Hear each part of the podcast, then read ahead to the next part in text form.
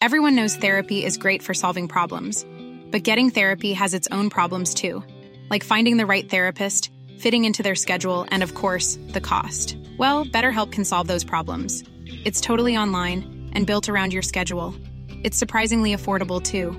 Connect with a credentialed therapist by phone, video, or online chat, all from the comfort of your home. Visit betterhelp.com to learn more and save 10% on your first month. That's BetterHelp H E L P. Heraldo Radio, con la H que sí suena y ahora también se escucha.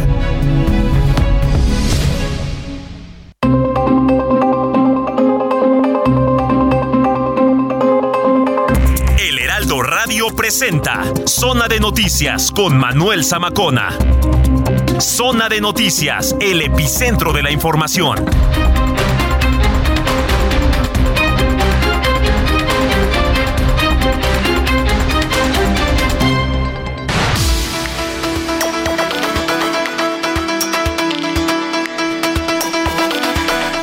2 de la tarde en punto tiempo del centro de la República Mexicana. Señoras y señores, qué gusto que nos estén acompañando ya en esta tarde de sábado. Hoy es 19, 19 de noviembre del año 2022.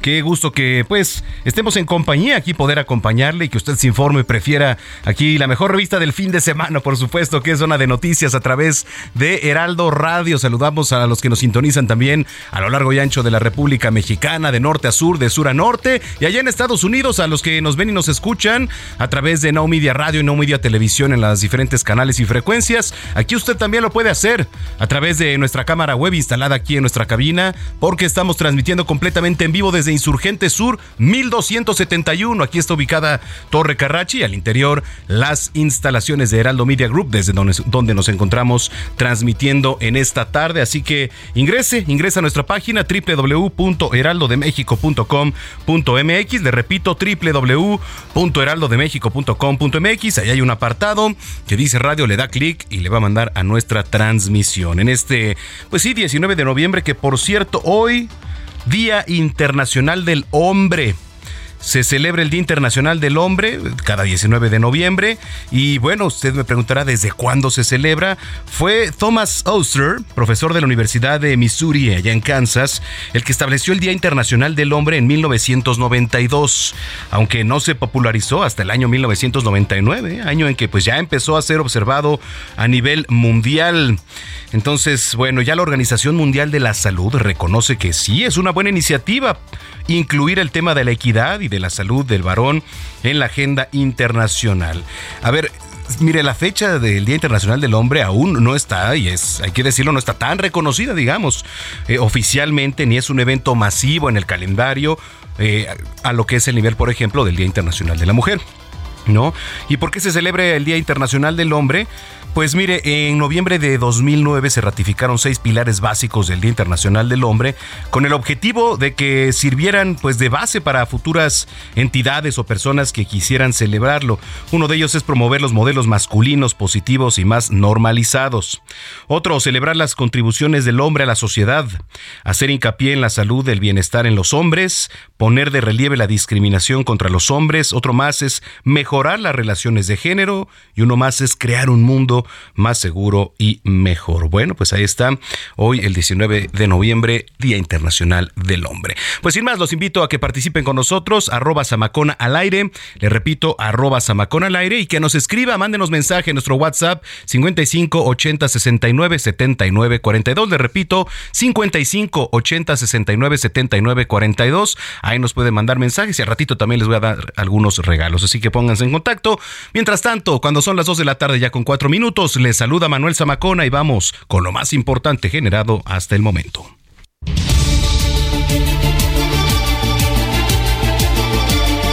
Le platico que el presidente Andrés Manuel López Obrador a través de sus redes sociales informó que respaldó al exmandatario de Estados Unidos Donald Trump para que pueda volver a usar su cuenta de Twitter. Lo anterior ante la encuesta de Elon Musk donde pedía votar a favor o en contra de que se destituyera la cuenta del expresidente Donald Trump. La jefa de gobierno de la Ciudad de México, Claudia Sheinbaum, se encuentra en Tuxtla Gutiérrez, en Chiapas, donde firmó un convenio de trabajo con el presidente municipal de Tuxtla, Carlos Orzoe, y el Consejo Consultivo Ciudadano. Los padres de Elizabeth Jiménez, menor desaparecida desde el 15 de noviembre en la colonia Corpus Christi, en la alcaldía Álvaro Obregón, llegaron alrededor de las 10 de la mañana con 50 minutos a la Fiscalía General de Justicia para reunirse con Ernestina Godoy tras una conversación vía telefónica y que por cierto ayer tuvimos al padre de la menor aquí en entrevista. En su paso por Morelos hacia la Ciudad de México, justo en el puente vacacional, maestros de la coordinadora de Guerrero se manifestaron en el centro de Cuernavaca. Demandan regularización de plazas. Hace unos minutos reanudaron el avance en caravana de vehículos por la autovista México-Cuernavaca. El canciller Marcelo Ebrard inauguró el Centro México Qatar 2022 para que la afición mexicana asista con motivo de la Copa Mundial de Fútbol. El centro se encuentra en la Villa Cultural Catara, allá en el pasillo número 3 del anfiteatro, que es un espacio de la diplomacia pública mexicana. Agustín Carstens, gerente general del Banco de Pagos Internacionales y exgobernador del Banco de México, fue galardonado con el Premio de Economía Rey de España. En temas internacionales, Elon Musk, dueño de Twitter, anunció que durante los próximos días estarán cerradas temporalmente las oficinas de Twitter. No podrá ingresar nadie, incluso con credencial de acceso. El regreso a las actividades se programó para el próximo lunes, 21 de noviembre. Oiga, y se registró un fuerte incendio en San Petersburgo, allá en Rusia. De acuerdo con las autoridades, fue provocado por la explosión de un gasoducto en la zona. Por su parte, el gobernador de la región, Alexander Drodzdenko, dio a conocer que están trabajando en, en esclarecer las causas de la explosión. La agencia de espionaje de Canadá está investigando amenazas de muerte contra habitantes en Canadá por parte de Irán, días después de que el Reino Unido lanzará acusaciones similares contra el régimen islámico. Un avión de la aerolínea Datam chocó en tierra con un camión de bomberos y también incendió parcialmente el aeropuerto de Lima. Hay dos bomberos muertos y un herido, pero ningún afectado entre la tripulación ni tampoco los pasajeros. Bueno, y en los deportes, Sergio Checo Pérez finalizó en la segunda posición para apuntar al subcampeonato del Mundial de Pilotos, Gran Premio de Abu Dhabi allá en la Fórmula 1, mientras que Max Verstappen obtuvo la pole position en el circuito de Haas Marina. Es momento de ir hasta el Servicio Meteorológico Nacional con mi compañera Ana Moguel, que nos tiene el pronóstico del crimen las próximas horas. Adelante, Ana, gusto saludarte. Buena tarde. Buenas tardes, Manuel Zamacona. Es un gusto saludarte a ti y a tu amable auditorio. Te comento que el Frente Frío número 10 se extiende sobre el norte y noreste del país, mientras que su vaguada prefrontal se extiende sobre el occidente del Golfo de México y el sureste del territorio nacional, ocasionando chubascos y lluvias fuertes a muy fuertes en las regiones mencionadas, incluida la península de Yucatán, con probabilidad de lluvias puntuales intensas en Veracruz y Tabasco. La masa de aire polar asociada a este frente propiciará un marcado descenso de las temperaturas en las densidades del norte y noreste de la República Mexicana, así como un evento del norte muy fuerte a intenso en las costas de Tamaulipas y Veracruz, extendiéndose durante la madrugada del domingo hacia el Istmo y Golfo de Tehuantepec. Asimismo, dicha masa polar en interacción con una vaguada polar y con la corriente en chorro subtropical originará posible caída de nieve o agua nieve sobre sierras de Chihuahua y Coahuila. Por otra parte, el ingreso de humedad del Océano Pacífico y Golfo de México ocasionará lluvias y chubascos dispersos acompañados de descargas eléctricas sobre estados del occidente, centro y sur del país.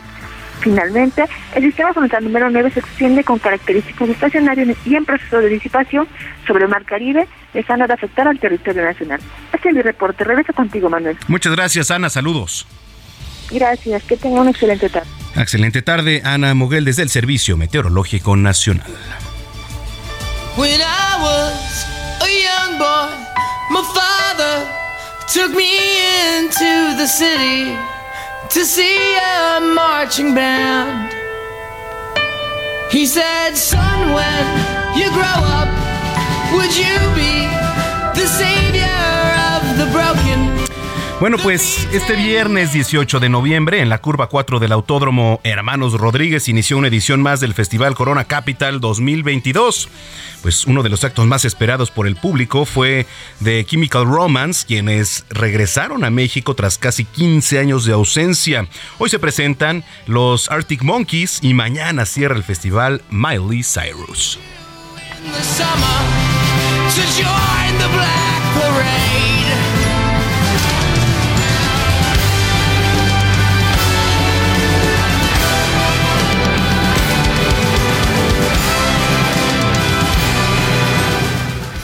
Zona de Noticias, el epicentro de la información. vamos a las calles de la Ciudad de México. Gerardo Galicia, ¿dónde andas? Muy buena tarde recorriendo la zona oriente, Manuel. Excelente tarde y tenemos información para nuestros amigos que van a utilizar el eje 6 sur. Lo acabamos de recorrer y hemos encontrado ya bastantes eh, dificultades y están dejando atrás la zona del circuito bicentenario en su tramo Río Churubusco y se dirigen al periférico. Hay largo asentamiento llegando al perímetro de Javier Rojo Gómez. Para nuestros amigos, por otro lado, que van a utilizar el circuito bicentenario, es difícil avanzar llegando a las inmediaciones del Foro Sol. De preferencia, si van a transitar entre el viaducto y las inmediaciones eh, del eje 5, el eje 6 sur, hay que buscar como posibles opciones el eje 3 oriente y de esta manera se van a ahorrar varios eh, minutos. Y finalizamos el reporte con información de la zona centro para quienes transitan a través de Doctor Río de la Loza. El avance es completamente a vuelta de rueda y por lo pronto el reporte. Vamos a estar pendientes. Muchas gracias, Gerardo. Hasta luego. Hasta luego, Gerardo Galicia. Bueno, oiga, cuando ya son las 2 de la tarde con 11 minutos, le platicaba que el canciller Marcelo Ebrard inauguró el Centro México-Catar. La información la tiene Noemí Gutiérrez. Adelante, Noemí, buena tarde. Hola, muy buenas tardes, Manuel. Pues comentarte que este sábado el secretario de Relaciones Exteriores, Marcelo Ebrard Casaubón, pues inauguró el Centro de Qatar 2022. Este centro le va a dar información y orientación a la afición mexicana que asiste a esta justa mundialista. Ella se informó que emitió su primer pasaporte a un connacional que le robaron este documento oficial. También otorgó atenciones médicas. Recordemos que el canciller está asistiendo a Qatar en representación del presidente de México, Andrés Manuel López Obrador, y también durante la sesión inaugural, pues se le va a dar la estafeta a México, Estados Unidos y Canadá, ya que tendrán la sede, la sede mundialista en 2026. También estamos en este momento en la gira del presidente Andrés Manuel López Obrador, su segundo día por Michoacán. En Aporo, el presidente dijo que después de que concluya su mandato en 2024, pues va a seguir la lucha y la transformación en México.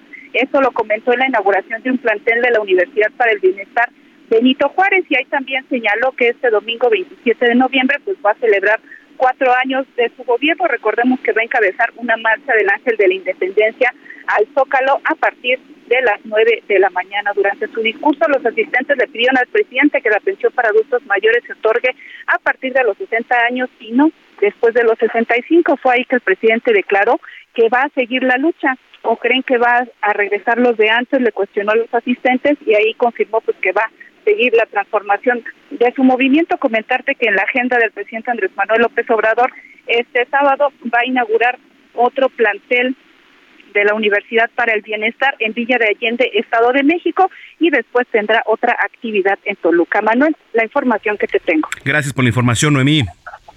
Muy buenas tardes. Buenas tardes, Noemí Gutiérrez, que anda por allá en Michoacán. Oiga, y en Aguascalientes despidieron con honores a los cinco fallecidos de la Secretaría de Seguridad Pública en la entidad luego de este desplome del cual ya le platicábamos en la semana. Vamos con Omar Hernández, nuestro corresponsal en Aguascalientes. Adelante, Omar. Gracias, buena tarde. De esa manera, así como lo narra, se dio la despedida de estos cinco elementos de la Secretaría de Seguridad Pública, quienes perdieron la vida en un accidente aéreo eh, originado, precisamente dicen las autoridades, en su primer análisis por un accidente, aunque no han dado mayores detalles en este sentido. Y fue una convocatoria en la cual, en primer momento, se esperaba solamente la presencia de las familias y cercanos a los elementos caídos. Sin embargo, déjame decirte que gran parte de la población de la capital se dio cita y en toda Plaza de la Patria se registró un lleno para despedir a estos elementos caídos, entre ellos el secretario de Seguridad Pública, Porfirio Sánchez, quien la gobernadora Tere Jiménez mencionó en su discurso, fue el responsable de que Aguascalientes sea uno de los estados más seguros del país, el tercero para más específico. Y en este sentido, en su mensaje, Teresa Jiménez, gobernadora del estado, se comprometió a trabajar todos los días para honrar así la memoria de estos elementos caídos. En el lugar del accidente ya se encuentran especialistas, llegaron desde el día de ayer, especialistas en aeronáutica civil y de la Fiscalía General de la República que va a traer esta investigación para, dicen, en alrededor de dos a tres meses tener ya eh, resultados que permitan concluir las causas del desplome de esta aeronave. Es el reporte. Bueno, estaremos pendientes. Te agradezco mucho la información, Omar. Estamos al pendiente. Buena tarde. Estamos al pendiente. Esto en Aguascalientes. Y en Sonora confirmaron el asesinato de una escolta del alcalde de Caborca. Le, le repito, bueno, así la situación. Gerardo Moreno, cuéntanos más adelante. Hola, ¿qué tal Manuel? Qué gusto saludarlos y también saludar a tu auditorio. Y efectivamente, como lo adelantaste, la Secretaría de Seguridad Pública de Sonora confirmó el hallazgo sin vida de un policía municipal que estaba asignado como escolta del propio presidente municipal del municipio de Caborca, aquí en Sonora, Abraham David Mierno Gales. El cuerpo fue localizado alrededor de las 8.20 de la noche del día de ayer esto en el kilómetro 9 de la carretera que va de Caborca hacia el camino que se, la comunidad que se conoce como Las Calabazas. Según el reporte, el oficial municipal había sido víctima de privación ilegal de la libertad horas antes de su ejecución, pero en el municipio de Pitiquito, Sonora, que es una localidad que colinda con Caborca. Las autoridades confirmaron que este cuerpo sin vida se trataba precisamente del policía municipal en activo y que estaba asignado a la presidencia municipal. Al lugar te platico que llegaron elementos de la Fiscalía General de Justicia para asegurar la escena, recabar información y comenzaron las investigaciones correspondientes por este homicidio. Sin embargo, te comento que hasta este momento no, no hay ninguna postura de parte del alcalde Mierno Gales por estos hechos, pero ya está abierta la investigación correspondiente.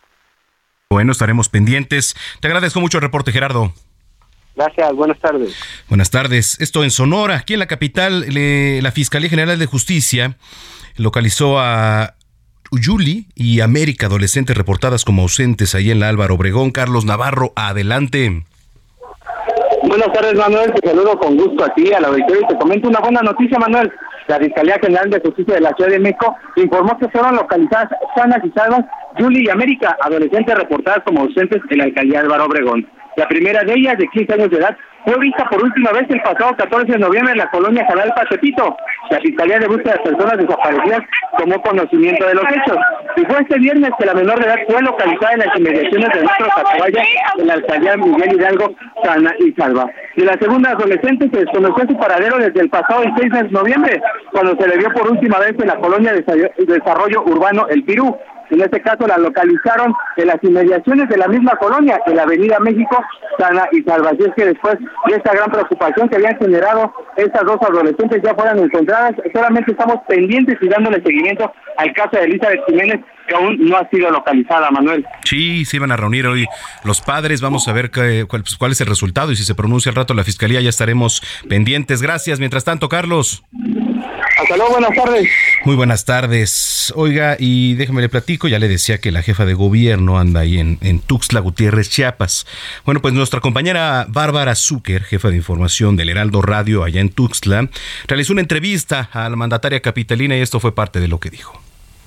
Doctora Claudia Sheinbaum, gracias por aceptar la invitación a Heraldo de México. Eh, bueno, ¿cuál es su visión eh, del sureste eh, para ¿Cuál es la visión que tiene usted hacia el sureste? ¿Qué es lo que hay que hacer aquí en, Pues continuar, continuar por un lado con las inversiones que históricamente no se habían hecho, con los apoyos que hoy son derechos en realidad, no son programas sociales sino derechos que inició el presidente Andrés Manuel López Obrador y al mismo tiempo el respeto, promoción y eh, y reconocimiento de los pueblos originarios que tanto han dado a México y que históricamente eh, habían estado relegados, discriminados, eh, vistos como eh, algo que no significaba progreso y que hoy hay una visión distinta, completamente distinta del desarrollo, donde eh, cada quien tiene una parte fundamental.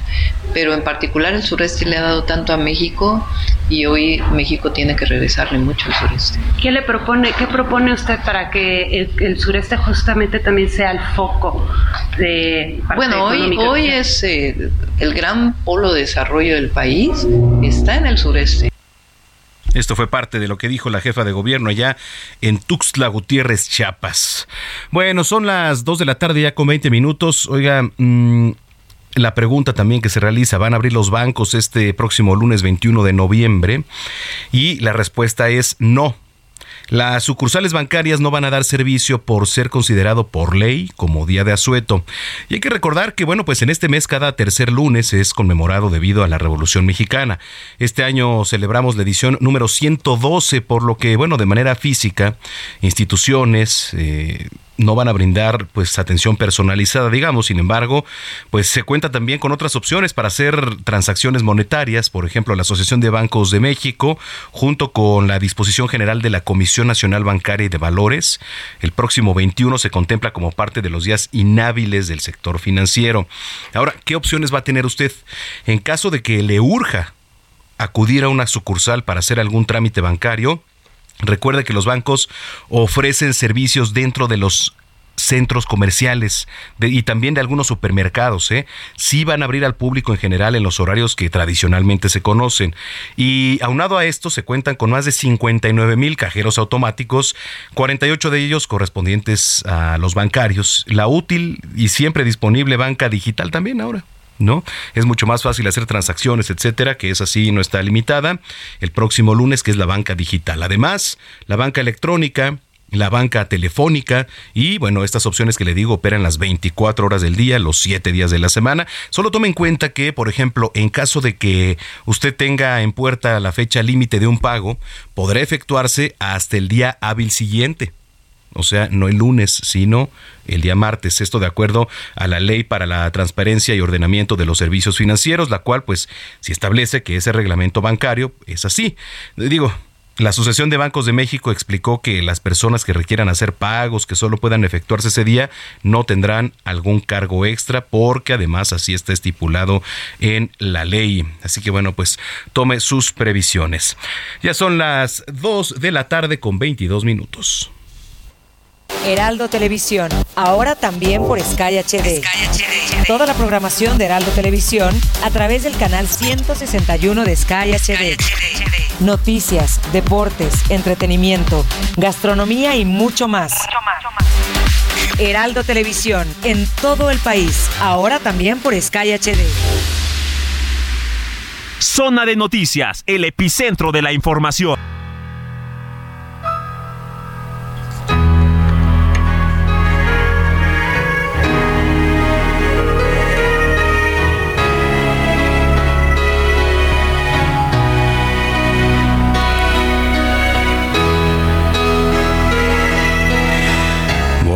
Comenzamos la selección musical de hoy con el cumpleaños número 62 y hablamos de el baterista estadounidense Matt Sorum, quien ha formado parte de Guns N' Roses y por eso escuchamos November Rain. Justamente digo además muy ad hoc con estos días November Rain. Oiga, yo lo invito a que participe con nosotros, arroba Samacón al aire y que nos escriba al 55 80 69 79 42. Y bueno, eh, la verdad es que estamos también muy contentos porque este, tenemos regalos para ustedes. Nos han mandado muchos regalillos, entonces pues pónganse en contacto, ¿vale? Muchísimas gracias. Vamos a una pausa, no le cambie, está usted en Zona de Noticias aquí a través de la señal de Heraldo Radio y también visite nuestra página para que se actualice www.heraldodemexico.com.mx. Le recomiendo que no le cambie porque eh, regresando vamos a platicar de todas las restricciones que vienen ahora con el tema de Qatar, los mexicanos que ya andan por allá, lo que van a sufrir, lo que no van a sufrir, etcétera. Así que ya volvemos.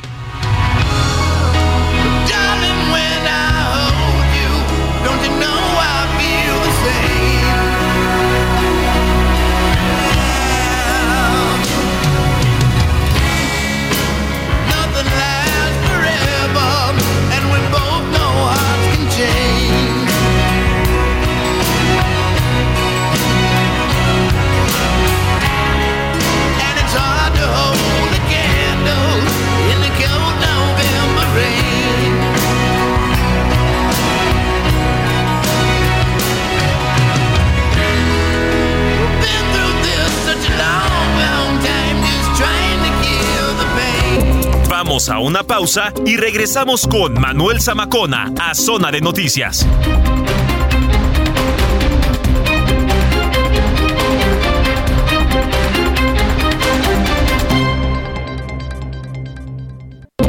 Ya estamos de regreso en Zona de Noticias con Manuel Zamacona por el Heraldo Radio.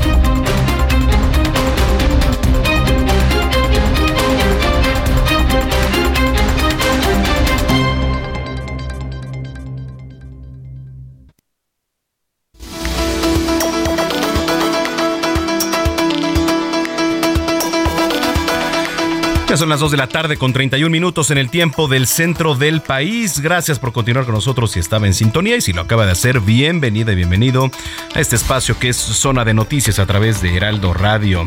Bueno, eh, antes de ir a lo de la justa deportiva, porque ahora no puedo decir otra cosa porque ya sabe cómo se pone la FIFA con sus derechos. Entonces, este, yo a mí me brincó mucho el tema de, lo que le platicaba en el resumen de noticias sobre Elon Musk, ¿no? El tema de Donald Trump, etcétera, y también de que ya me va a cobrar el señor Elon Musk por tener mi palomita azul verificada, caray. O sea, Juan Guevara desde la ciudad espacial, eh, a quien saludo con mucho gusto. ¿Cómo estás, mi querido Juan? Mi queridísimo Manolo Zamacona, así es. Elon Musk, Elon Musk anda de cobrón. ¿Cómo ves? Oye, sí, ¿qué le sucede al señor Elon Musk? Cuéntame, ¿qué está pasando? Fíjate que hablé con él y me dijo, mira, el señor Zamacona le va muy bien en el radio, está verificado, este, las mujeres lo persiguen, hay que cobrarle los 8 dólares que le va a costar el la verificación, ¿no? Sí. Y pues, ante ese argumento, ¿qué puedes decir? No, no puede ser. Oye, pero van a ser que 8 dólares mensuales, ¿cierto? Mensuales, correctamente. Ah, bueno. Mensuales y, es parejo, ¿no? Le van a cobrar a López Obrador y le van a cobrar a Manolo Zamacona y le van a cobrar a cualquiera que tenga la cuenta verificada. Pero el tema, ¿sabes qué es? El tema es que esto lo están haciendo porque Twitter necesita generar dinero. Es decir, eh, Twitter a lo mejor la gente no lo sabe, pero Twitter es la única red social que no ha generado utilidades desde que la fundaron.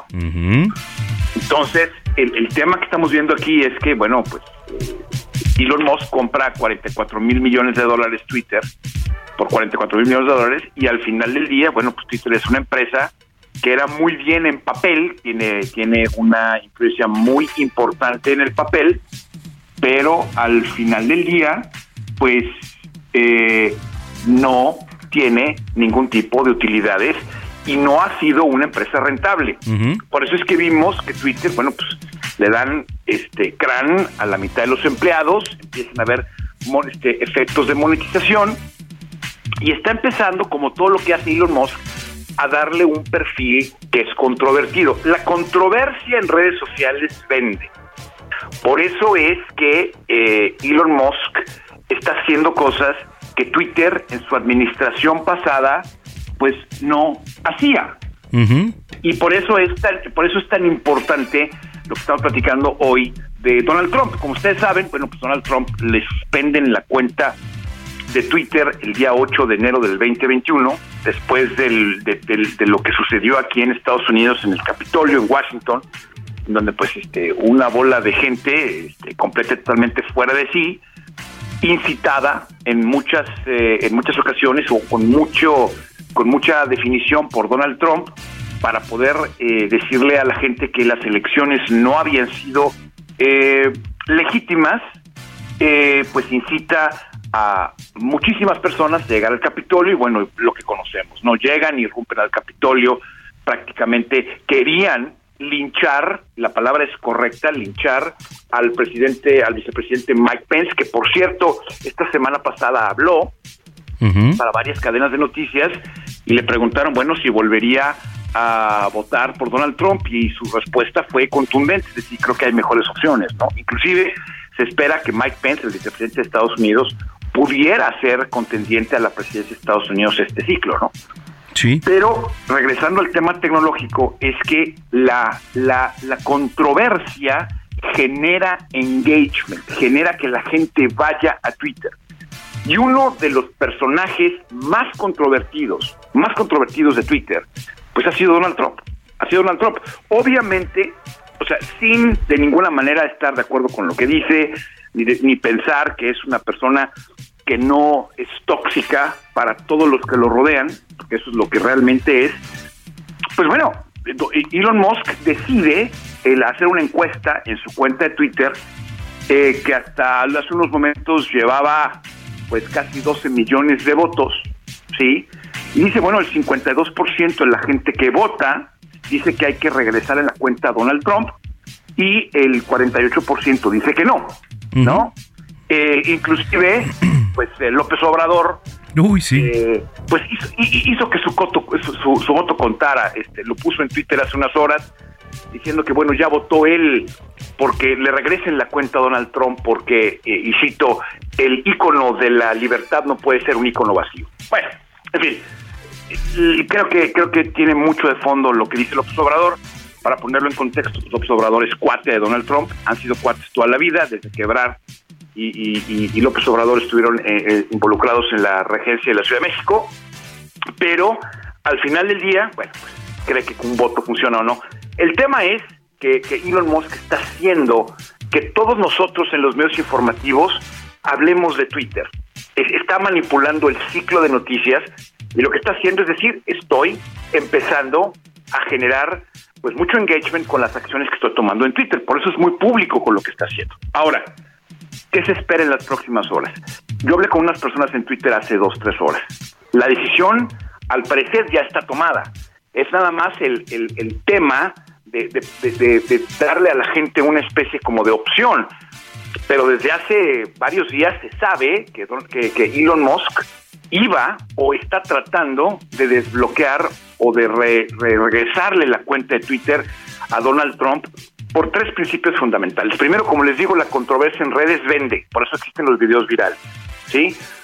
Número dos, eh, al final del día, Elon Musk dice y siempre ha sido un paladín de la libre expresión. Él hace poco dijo en su cuenta de Twitter que pues Twitter va a ser una plataforma en donde la gente pueda expresarse, eh, libre expresión, pero no libertad para llegar al contenido o llegar a la audiencia de Twitter. Entonces, ya advirtió, todo lo que las personas que hagan algún tipo de afirmación que tenga un tema de odio, eh, afirmación que sea eh, racista, a todo lo que conocemos que esté en este país, bueno, pues van a degradar esos comentarios, los van a suprimir y pues prácticamente ellos van a bajarle el algoritmo para que solamente lo vea su mamá y la prima de Trump, si es que hizo alguna tontería, que estoy seguro que lo va a hacer.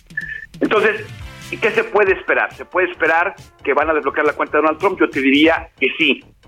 Ya empezaron a desbloquear o regresarle a cuentas eh, a personas que estuvieron suspendidas por Twitter de manera indefinida, como Melanie Griffith, eh, eh, que fue una eh, es una chava que salió con Anderson Cooper en, CNN. CNN la corrió por muchos comentarios vulgares y racistas que hizo. Twitter la bloquea, ya la desbloqueó Donald Trump, estas cuentas que habían sido suspendidas anteriormente. Y lo que se espera es que en algunas horas, quizá mañana, pues estemos hablando y que la noticia sea que Elon Musk decide el desbloquear la cuenta de Donald Trump. Y este, y bueno, para los que lo siguen, sabrán que Donald Trump es un, es, un personaje muy controvertido. Sí, mediático, ahí en Twitter.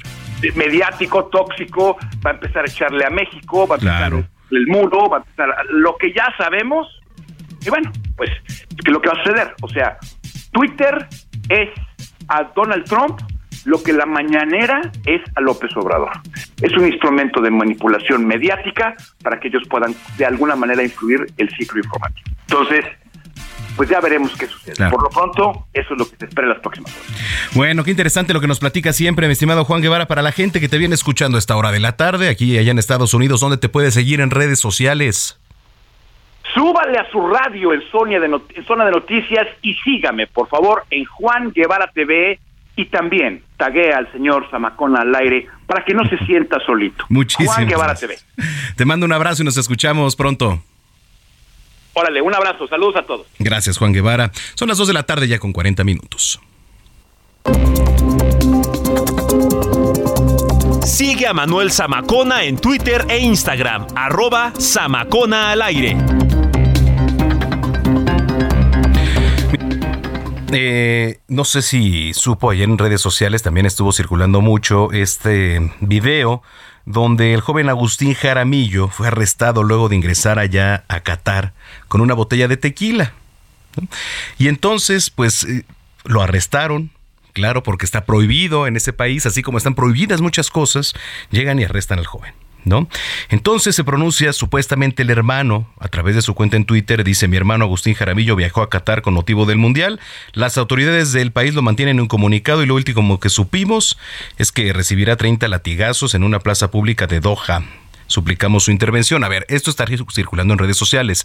Lo estamos verificando a fin de que usted tenga la información este, correcta, porque ya ve que también aquí se desvirtúa mucho este, la información. Entonces, lo que sí es que ingresó este, este hombre, eso sí, y está arrestado por ingresar una botella, ¿no? Y de hecho ya la Secretaría de Relaciones Exteriores, el propio Marcelo Ebrard anunció que se está atendiendo el caso de este mexicano arrestado por ingresar con la tequila, pues que con tequila de contrabando ahí a Qatar. Fue arrestado. Lo otro que le platiqué no, no, no está todavía confirmado. Lo vamos a hacer si es que sale más información aquí a lo largo de, del día y por supuesto ya estamos buscando para llevarle a usted la información correcta. Pero bueno, ¿a qué iba con todo esto?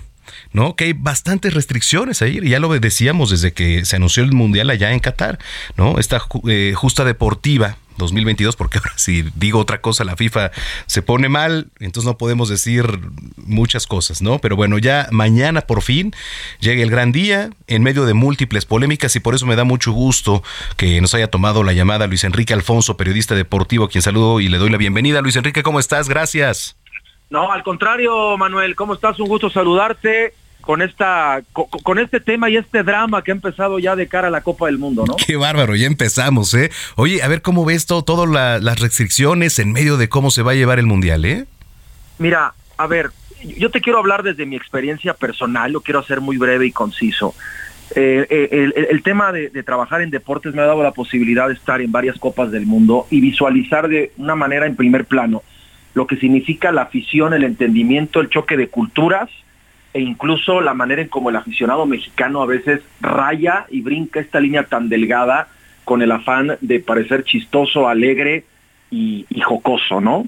En Rusia, por ejemplo, particularmente hace cuatro años, en la calle de las Luces, cerca de, la Plaza Roja, no solamente mexicanos, pero sobre todo muchos latinoamericanos eh, estuvieron a nada de, ser llevados a, la cárcel por actitudes como hacerse pipí en la calle, como eh, eh, lanzar insultos a otra gente, el clásico que se quiere hacer chistoso y dice, a ver, repite esta majadería y todos jajaja. Eh, o sea, hay que entender en dónde se está llevando a cabo el Mundial. Es un país musulmán, es un país que tiene un contexto político, religioso, social y de usos y costumbres totalmente diferentes a los nuestros, Manuel. Y es tan fácil como que si tú me invitas a tu casa y me dices que yo no puedo entrar con zapatos y que me los quite, lo hago porque tengo que entender cuáles son las reglas y cuáles son las cuestiones que hay que respetar en un entorno. No porque sea una Copa del Mundo, Manuel, quiere decir que vamos a hacer lo que querramos. Y creo que eso no nos ha caído el 20. Sí, sí, creo que es importantísimo lo que dices, porque ya estando allá, digo, a pesar de que aquí en nuestro país nos parezca, digo, sea violatorio de derechos humanos, muchas de las costumbres, usos y costumbres, tanto en materia religiosa como en la sociedad civil allá en, en, eh, en aquel país, pues la realidad es que, bueno, si tú decidiste ir por cuenta propia, si vas eh, por trabajo, etcétera, tienes que adaptarte a las circunstancias de allá, porque como tú bien dices, pues cada país tiene sus reglas, cada país se maneja bajo reglas distintas, entonces sí, sí es muy polémico, digo, eso es otra cosa, ¿no? El, que se haya hecho allá, etcétera. Y, y, ahora también, bueno, estaba viendo, salen con el tema ayer de la cerveza, ¿no? Que creo que eso sí me pareció este poquito abusiva. ¿Cómo lo viste? Mira, a ver, e, esta es una cuestión que sí habría que, entender. Em, por, por, este, por la cuestión religiosa, por, por, por, el tema musulmán, sabemos los lineamientos que hay. No quiero profundizar ni desviarme y caer directamente a lo que es la Copa del Mundo. No es que esté prohibido tomar en Qatar, simplemente que hay lugares ya designados. Hay hospitalities, hay, eh, hay este, zonas de fans, en donde tú puedes ir, Manuel, y tomar una cerveza, tomarte las que quieras. ¿Son caras? Sí, son muy caras. 350 pesos, 250, son caras, pero son áreas específicas. Lo que pasa es que de pronto en México, como que el hecho de que se tome cerveza en todos lados, en cualquier momento, pues ya cuando tú te vas a otro país, te choquea. Pero no nos vayamos tan lejos, Manuel. Vamos a Brasil, vamos a Argentina. En Brasil hace, hace ocho años. Eh, hay horarios, momentos que están determinados para que la gente consuma alcohol. Entonces, no es que en Qatar no se esté tomando alcohol o no estén vendiendo cerveza. Simplemente que lo que hizo la, organización del Mundial con la FIFA fue decirle, a ver, no me importa pagar 75 millones de dólares con la, el patrocinio, una marca de una cerveza que empieza con H, pero yo quiero distribuir o quiero que se dé la cerveza en los lugares previamente establecidos. Incluso hay videos circulando en redes donde hay mexicanos, dicen, miren, no, que no había chela en Qatar y empiezan a brindar y empiezan a... O sea, no es que no haya, simplemente que no está en todos lados, ni, ni, tampoco te puedes sentar a tomar chela en la banqueta, ni tampoco puedes como el paisano que quiso meter un tequila de contrabando. Eso, mira, las implicaciones ya que trajo.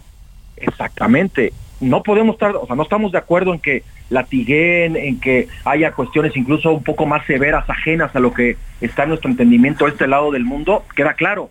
Pero de eso, a que no lo hayan advertido, el gobierno de Qatar lo hizo, las autoridades lo hicieron. Y a partir de ahí simplemente es entender y respetar. Si vas a estar un mes, 15 días, tres semanas, respetar el entorno que se está llevando. Manuel, hace un mundial muy complicado porque es un mundial en el cual Qatar consiguió esta sede a raíz de la corrupción. Sí. de una elección truculenta, en la cual hoy en día incluso Inglaterra y Estados Unidos han levantado la voz y con los reportajes me parece algunas cadenas ligeramente tendenciosas buscan también eh, eh, distorsionar lo que está ocurriendo. Entonces hay que, hay que saber dónde, con quién y dónde leer, ver y escuchar, porque lo de Qatar, insisto, sí es un es, quizá el mundial más corrupto de la historia por desde momentos que se adjudicaron la sede, pero de eso a que se quiera desvirtuar muchas cosas hay que estar pendientes.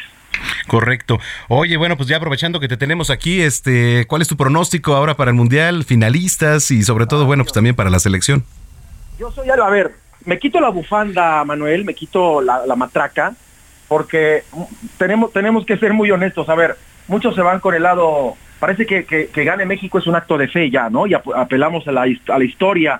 No, hace, hace cuatro años, hace ocho, siempre muy buenos. Esta selección yo no le veo ni pies ni cabeza. Espero que puedan, eh, como grupo, como equipo, como jugadores, realmente entender lo que representan, lo privilegiados que son de representar a una selección, a un país, que somos tan futboleros, pero que desafortunadamente seguimos haciendo lo mismo y no caminamos en un sistema deportivo que sigue estancado y que no da otros resultados porque sigue siendo igual. Al Tata Martino se le contrató para no llegar al cuarto partido, sino para trascender. Mi pronóstico eh, contra Polonia me parece que va a ser de 1-1. Yo no lo veo tan positivo. Perdóname, Manuel, si de repente soy aguafiesta. No, está bien. Yo estoy de acuerdo contigo. Yo estoy totalmente de acuerdo contigo. ¿No? Ojalá, y, ojalá y me den un periodicazo en el hocico, ojalá. pero, pero mi labor no es ser porrista ni sacar la bufanda. Mi labor es tratar de ser lo más imparcial de cara a lo que ha sido lo último del equipo del Tata Martino. No, no nos da argumentos más allá que la esperanza y la fe para pensar que pueden hacer algo. Totalmente de acuerdo. Oye, pues yo te agradezco mucho, Luis Enrique. Qué gusto haber platicado contigo y si lo permites, pues estamos en comunicación también. Claro, un gusto, un placer y cuando gusten aquí estamos. Gracias, Luis Enrique, saludos. Es Luis Enrique Alfonso, periodista deportivo aquí en Zona de Noticias. Oiga, y mire, eh, le decía, o sea, está circulando una cuenta en Twitter en donde dice, ¿sabe qué? Eh, a mi hermano, ¿no? Está detenido, refiriéndose a este, pues, joven, Agustín Jaramillo, que detuvieron y dice, le van a dar latigazo en una plaza pública. No es cierto. Hasta ahorita no se ha confirmado absolutamente nada. Está retenido, sí, la Secretaría de Relaciones Exteriores está este, encargándose del caso, pero de eso, a que lo vayan a castigar de esa manera, hasta el momento no es cierto. Hay que guardar este, la cordura y también no caer en noticias falsas. Por eso le decía, eh, vamos a verificar, vamos a darle la información verdadera. Lo que sí es que puede haber consecuencias para este personaje por quererse hacer el chistoso y meter de contrabando esta botella. Y no, no por nada, también la Guardia Nacional viajó con muchos de los mexicanos pues para mantener un control. ¿Por qué? Pues por los antecedentes que se tienen por parte de los mexicanos en muchos de los mundiales, ¿no? Es la realidad es la realidad, no nos sabemos comportar en un mundial. Digo, está bien la fiesta, está bien el relajo, qué bueno. El desmadre si usted quiere, ¿no? Qué bueno que se haga. Para eso es, es una fiesta. Pero hay cosas que se salen del límite. Hay cosas que se salen del límite. Y mire, ahorita que estábamos platicando esto, a ver, ¿Qué está permitido por allá? Bueno, todo tipo de vestimenta siempre y cuando cumpla con las normas. Por ejemplo, el uso del hijab no es obligatorio para las mujeres también. Lo que sí es provisión total, beber alcohol y lucir en estado de ebriedad en lugares públicos, el consumo de cigarro en lugares públicos, muestras de afecto también en lugares públicos, relaciones extramaritales, el uso de prendas escotadas tanto en hombres como en mujeres, la importación de bebidas alcohólicas sin que se hayan consumido en duty free de los aeropuertos, ¿no? Fotografías, videos de los edificios públicos y bueno, pues también mire, por ahí tienen ciertas restricciones las personas de la comunidad LGBTQ+, podrán visitar Qatar cumpliendo las normas del país. Entonces, bueno, pues así las cosas y en este entorno se va a desarrollar mañana el Mundial. Por cierto, muchas gracias a los que nos están escribiendo. Dice por acá, buenas tardes, Manuel, en camino eh, a carretera para Querétaro. Te vamos escuchando a la familia Villagómez. Muchas gracias, familia Villagómez, que tengan muy buen viaje y gracias por su preferencia, que lleguen con bien. Y este, yo le invito a que nos escriba 5580 69 79 42 5580 69 79 42. Son las 2 de la tarde, 52 minutos. El 12 de noviembre se celebra el Día Mundial contra la Neumonía, una enfermedad que representa la quinta causa de muerte en México, pero que se puede prevenir a través de la vacunación. Consulta con tu médico sobre las vacunas recomendadas para ti y tu familia. Acude hoy al hospital, clínica de salud o centro de vacunación más cercano y protégete.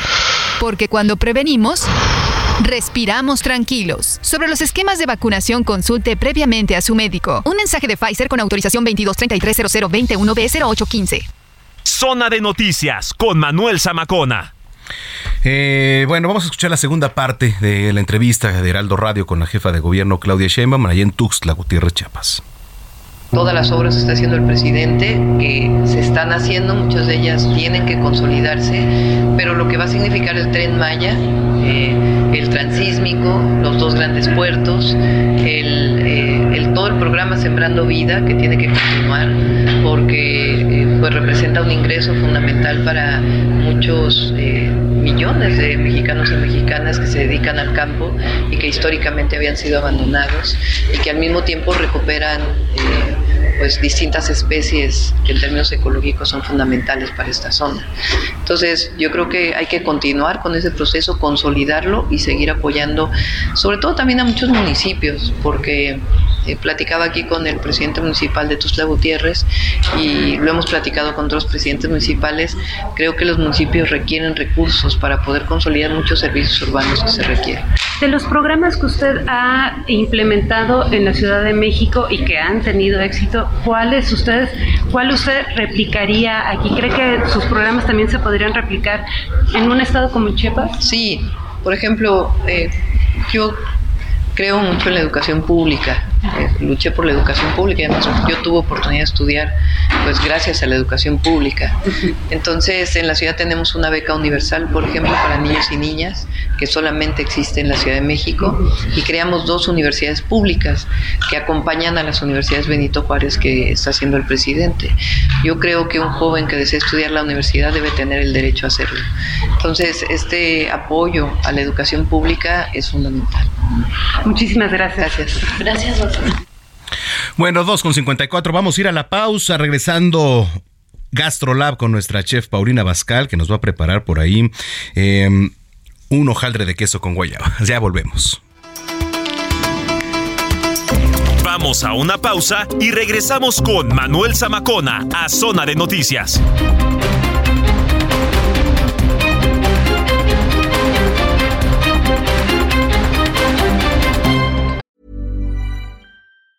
Burroughs Furniture is built for the way you live. From ensuring easy assembly and disassembly to honoring highly requested new colors for their award-winning seating, they always have their customers in mind. Their modular seating is made out of durable materials to last and grow with you. And with Burrow, you always get fast, free shipping. Get up to 60% off during Burrow's Memorial Day sale at burrow.com slash ACAST. That's burrow.com slash ACAST. burrow.com slash ACAST.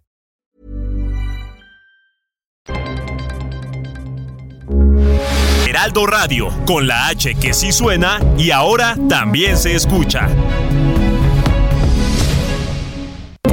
Ya estamos de regreso en Zona de Noticias con Manuel Zamacona por el Heraldo Radio.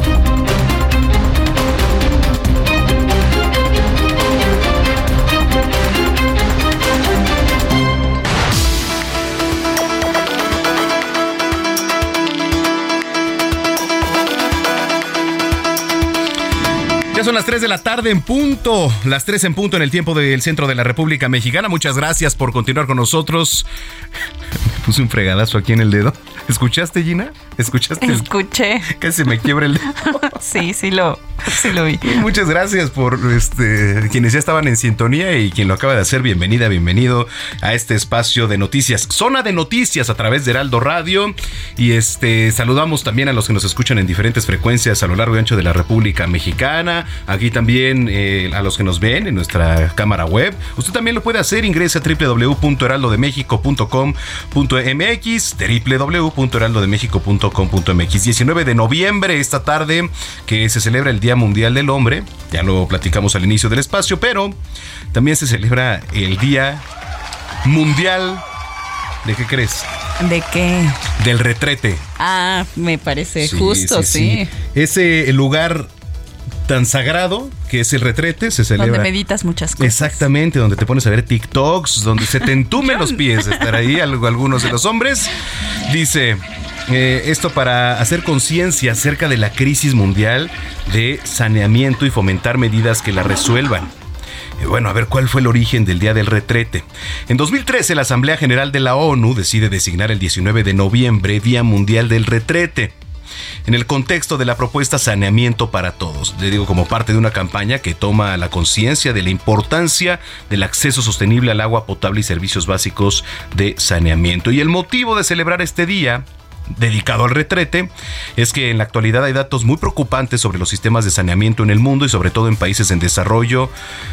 Pero bueno, mire, 1.800 millones de habitantes del planeta beben agua no potable, 900 millones de estudiantes en todo el mundo carecen de instalaciones para lavarse las manos, etc. Entonces, pues ese es el origen del Día Mundial del Retrete.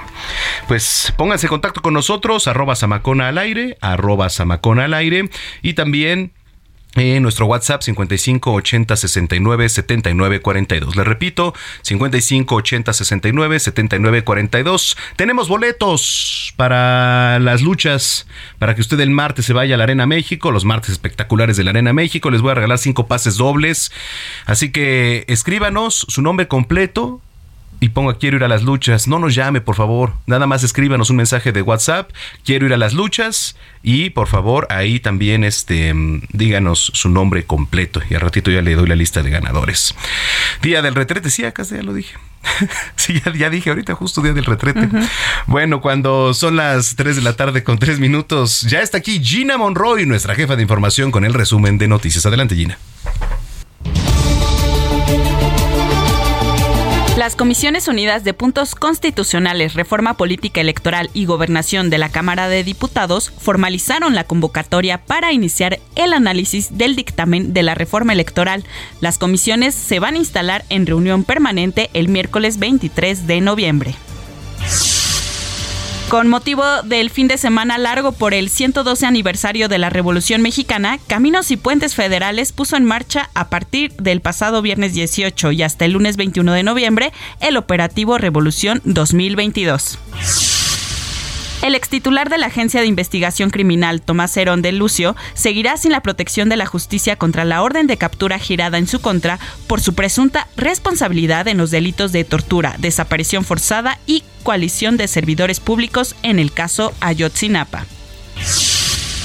Los papás de Elizabeth Jiménez, la menor de 12 años desaparecida en Álvaro Obregón, salieron de la reunión con Ernestina Godoy, fiscal de la Ciudad de México. Toda la información la tiene Gerardo Galicia. Buenas tardes, Gerardo.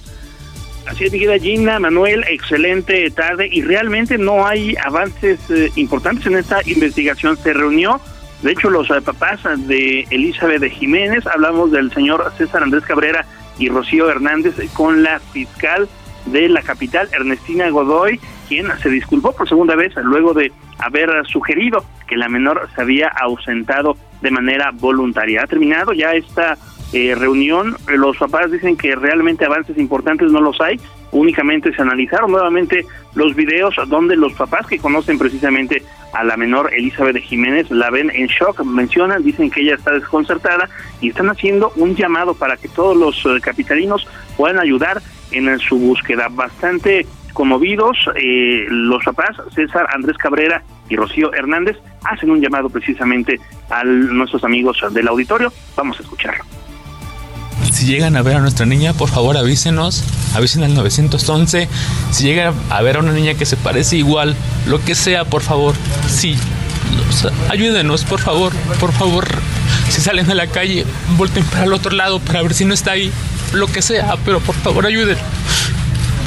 Creemos que está cansada, creemos que está este sentadita nada más así con su mochila abrazándose. Si ven algo hacia una niña o piensan que es un vagabundo sentadito, por favor, verifiquen si es ella. No sean malitos, acérquense a ella y pregúntenle si está bien y, bueno, sobre todo verificar que sea ella. Gracias. Gracias. Por la desaparición de esta menor, los papás responsabilizan precisamente al conductor del transporte escolar por haberla dejado descender del vehículo cuando salía de la secundaria número 111. La menor lleva cuatro días desaparecida. Hasta el momento no se tiene mayor dato alguno al respecto y ya en esos momentos los eh, papás van camino a su casa pero hacen la petición de que los ayuden a través también de redes sociales que difundan la foto de la menor para poder ubicarla con, con bien y que llegue sana y salvo a casa. Por lo pronto es el reporte y por supuesto seguimos muy pendientes. Muchas gracias Gerardo, seguimos pendientes. Hasta luego. Hasta luego.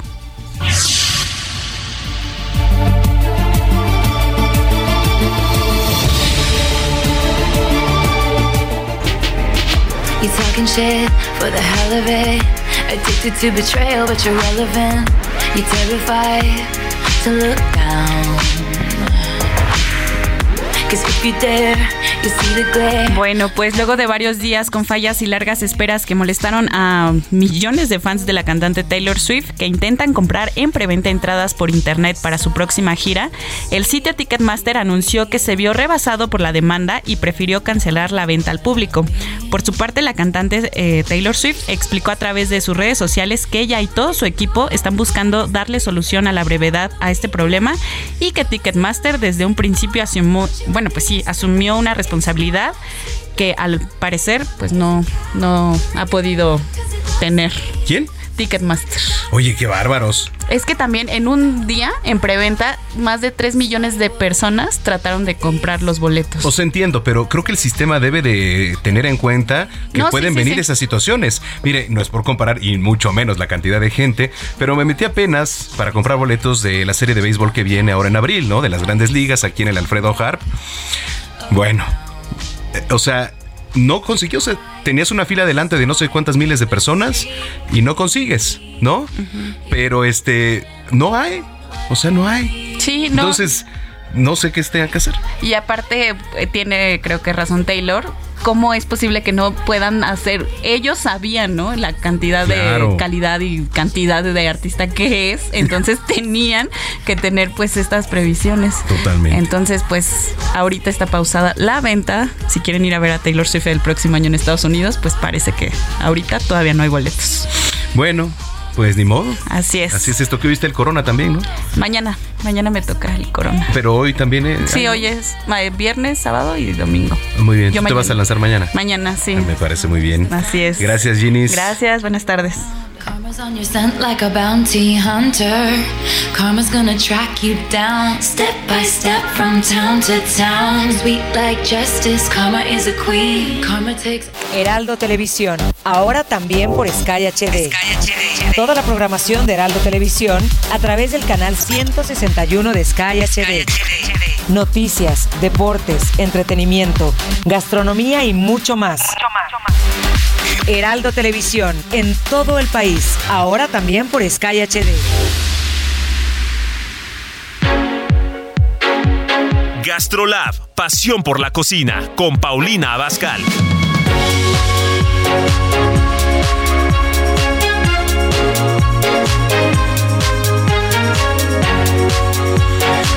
Ya son las 3 de la tarde con 10 minutos. Llegó el momento de la sección de Gastrolab, nuestra sección consentida aquí en Zona de Noticias los sábados con Paulina Abascal. ¿Cómo estás, querida Pau? Hola Manuel, me da muchísimo gusto saludarte a ti y a todos los que nos están escuchando. Muchas gracias, igualmente. Oye, ya está el buen fin de semana, el buen fin. Y está el buen fin de semana, exactamente, y eso trae consigo pues caos vial, mucha gente en tiendas, descuentos en línea, pero bueno, ojalá y se aproveche para bien. La verdad, sí. Esperemos que todo el mundo los aproveche. Y bueno, tienen que aprovechar esta receta que les traigo el día de hoy porque es una delicia, Manuel. Es un trenzado de ape con queso. Órale. Qué rico. Fíjate que me imaginaba así como otra cosa, así una tipo jaldra o algo así, o más o menos es va por Pues, ahí. Más o menos, más o menos va por ahí. No estás tan equivocado. Te digo que ya eres todo un chef. Ok, me parece excelente. Pues lista Y ya la. tienes ahí tu libretita para tomar nota de todo. Estamos listos. Perfecto. Pues mira, vamos a necesitar 700 gramos de pasta hojaldrada Ajá. con 370 gramos de ate de membrillo o ate de guayaba o el ate de su preferencia, Ujú. 180 gramos de queso manchego eh, y vamos a necesitar también 150 gramos de queso crema 150 gramos de queso crema. Con 40 gramos de azúcar glass, Ujú. 100 gramos de mantequilla y un huevo. Ok. Entonces, lo primero que tenemos que hacer es que nuestra pasta hojaldrada, que la compras en cualquier eh, supermercado o en cualquier pastelería, la vas a extender delgadito, como de medio medio centímetro de grosor. Ok. Y vas a cortar un rectángulo. Y cortar un rectángulo. Correcto. Muy bien. Ahí vas a cortar los bordes, los extremos, tanto el derecho como el izquierdo. Como, co- como si fueran puros eh, de dos centímetros de grueso. O sea, tú vas a tener en, tu, en, la parte del medio de tu rectángulo, lo dejas solito, y tus dos laterales, tanto el derecho como el izquierdo, le cortas puros, eh, pues sí, como lancitos de cada lado y que te mida dos centímetros de grosor. Ok. Muy bien. ¿Hasta ahí me lo quieres decir o quieres que continúe? No, aquí eh, perfecto, hasta, hasta aquí vamos muy bien. A ver, dime. Vamos a este extender la pasta como medio con como medio centímetro, digamos, de grosor y cortar un rectángulo. De ahí los, los bordes como si fueran pues solanes de dos centímetros de grueso, ¿correcto? Correcto. Ujú. Por otro otro lado, a tu queso crema le vas a agregar la mantequilla que te, que te pide la receta junto con el azúcar glass y lo vas a cremar todo. Te va a quedar así como, como si fuera un betún. Ok. Y se lo vas a poner al centro a tu pasta hojaldrada, donde no está cortado. Y lo vamos a poner a la pasta. Ok. Una vez que tú ya se lo pusiste ahí en- encima de tu pasta hojaldrada, vas a acomodar tu queso manchego y tu ate en rebanaditas encima de este betún. El queso manchego y el atem encima del betún, encima del betún. Ok. Y entonces, un lancito de tu lado derecho lo, lo pones hacia adentro y luego el del lado izquierdo, de tal manera que tú vas a ir haciendo una trenza. Ujú. ¿Sí me explicó? Sí, de lado a lado. De lado a lado. Y vas a terminar cerrando tu trenza y barnizando con el huevo que te pedí de la receta. Y barnizamos. Ok. Con una brochita, ¿no? Se puede. Sí, con una brochita. Incluso la verdad es que en casa si no tienen brochita le pueden hacer, revuelven el huevo con un tenedor y después con la manita le pasan todo por encima. Lo van a poner en una charola y lo van a llevar a un- horno precalentado de 180 grados. ¿Por cuánto tiempo aproximadamente? Va a estar alrededor de unos 40 a 50 minutos, dependiendo cómo esté el horneado y el tamaño de la trenza. Pero cuando tú ya veas que está súper doradita por encima y debajo, levantándola con una palita, significa que está lista. Perfecto. Y ya lo tienes, Manuel. A ver qué tal te va a quedar. Ay, qué rico. La verdad es que sí se me antojó, ¿eh? Se me antojó mucho. Ay, es una me, delicia. Me encanta el postre de, de ate con, con queso, entonces. Con queso, es buenísimo. A ver, para los que nos vienen escuchando o están en casa, ahí les va la receta de esta trenza de queso con ate. Vamos, eh, necesitamos ingredientes: 700 gramos de pasta hojaldrada, 700 gramos de ate de su preferencia, puede ser de membrillo, de guayaba, etc. 180 gramos de queso manchego, 150 gramos de queso crema, 40 gramos de azúcar glass, 100 gramos de mantequilla y un huevo. Bueno, eh, para esto tenemos que extender la pasta como con medio centímetro de grosor y vamos a cortar un rectángulo. Después vamos a cortar los bordes como si fueran olanes, 2 centímetros de grueso. 2 centímetros de grueso únicamente para que después se puedan enredar. Entonces al, queso crema hay que agregarle la mantequilla y el azúcar glass y cremar todo y después se lo vamos a poner a la pasta que ya está hojaldrada. Vamos a acomodar el queso manchego y el latte encima de este betún que nos va a quedar, que ya se lo mencionamos anteriormente. Y después, bueno, pues vamos a comenzar a enredar los solanes de un lado a otro a manera de una trenza y finalmente con el huevo que teníamos vamos a barnizarlo encima. Después de esto lo ponemos en una charola y lo metemos al horno a 180 grados, alrededor de 40 o 50 minutos, dependiendo cómo esté el horno. Nos, lo retiramos y lo ponemos ahí ya listo para degustar. ¿Qué tal? Ay, pues te, te va a quedar increíble, Manuel. Me dijiste impecablemente la receta. Qué vole, ahí está. Mismas que ya vas coleccionando ahí en tu recetario de cada sábado. Lo tenemos aquí, listo, perfecto. Me da mucho gusto, Manuel, me da mucho gusto. Bueno, oye, ¿y estas y otras recetas dónde las podemos encontrar y también dónde te podemos ver, Pau? Bueno, recuerden que estamos lunes, miércoles y viernes en al estilo de Paulina Bascal. Por supuesto que se transmite en el Heraldo Televisión, que estamos en televisión abierta, en Easy, en Sky. Y también estoy martes y jueves en GastroLab. Y todos estos programas y muchas recetas pues las encuentran en GastroLab por el Heraldo Media Group. Muy bien. Oye, pues te mando un abrazo, muchísimas gracias y nos escuchamos dentro de ocho días. Claro que sí, Manuel. Que todos tengan muy buen fin de semana. Muchísimas gracias. Es la chef Paulina Abascal aquí en Zona de Noticias. Son las 3 de la tarde ya con 18 minutos. Zona de Noticias con Manuel Zamacona.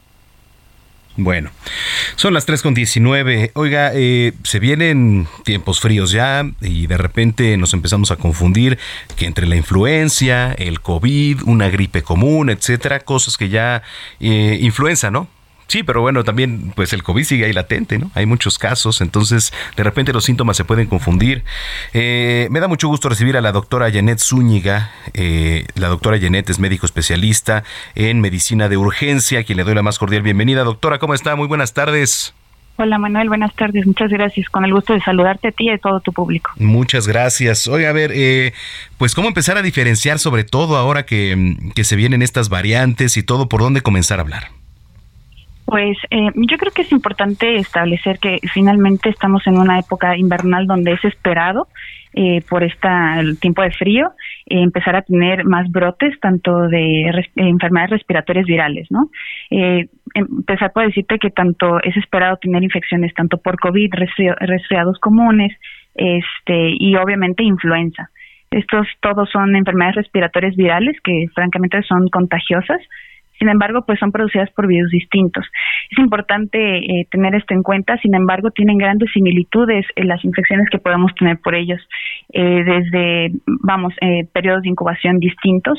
Sin embargo, hay estas similitudes que existen tanto como la presentación de dolor de cabeza, escurrimiento nasal, congestión nasal, dolor de garganta, fiebre, mal estado general, mialgias y demás, eh, pueden ser de distinta variedad, ¿no? Entonces, por ejemplo, distinguir que en COVID estos síntomas son un poquito más, mm, vamos, frecuentes, la dolor de cabeza, la, es más la congestión nasal más que escurrimiento nasal que identificamos, por ejemplo, en influenza, este, los síntomas gastrointestinales que pueden ser más frecuentes en COVID, eh, a diferencia de eh, influenza, la tos, por ejemplo, en COVID es una tos menos productiva, más bien una tos seca, a diferencia de influenza que suele ser eh, más productiva con moco, con flema, ¿no? Y aparte, pues otro de los síntomas que llegamos a identificar que hasta en un 30%, la pérdida del olfato y del gusto eh, en los pacientes con COVID, ¿no?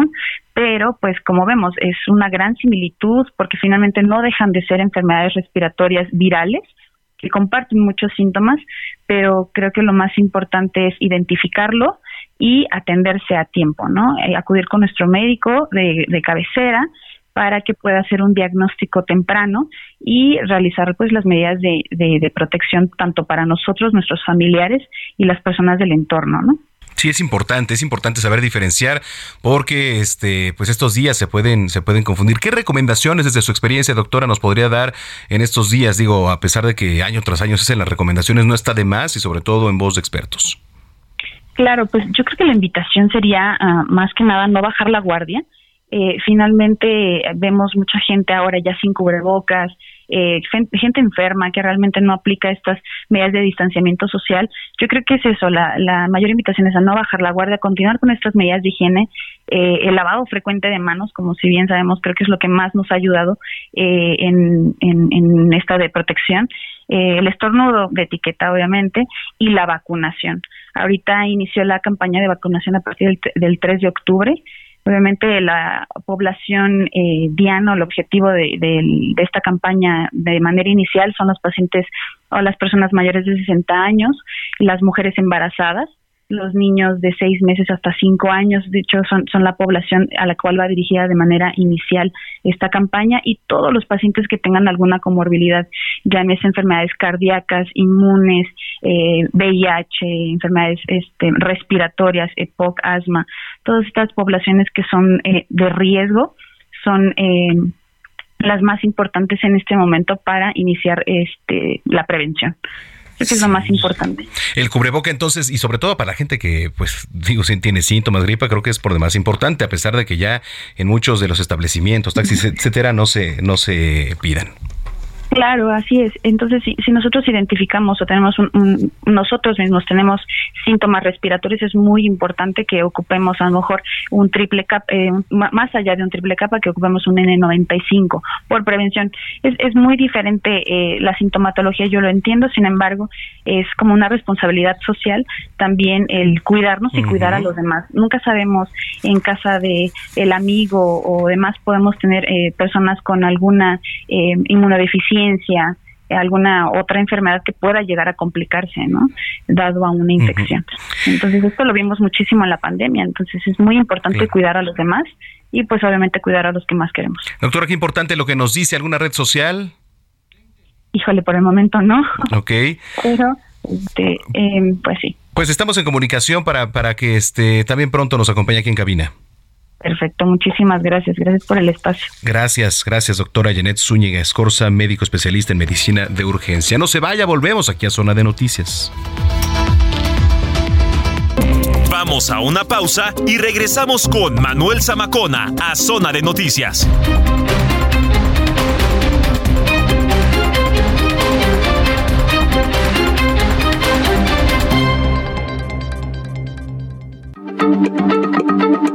Heraldo Radio, la H se lee, se comparte, se ve y ahora también se escucha.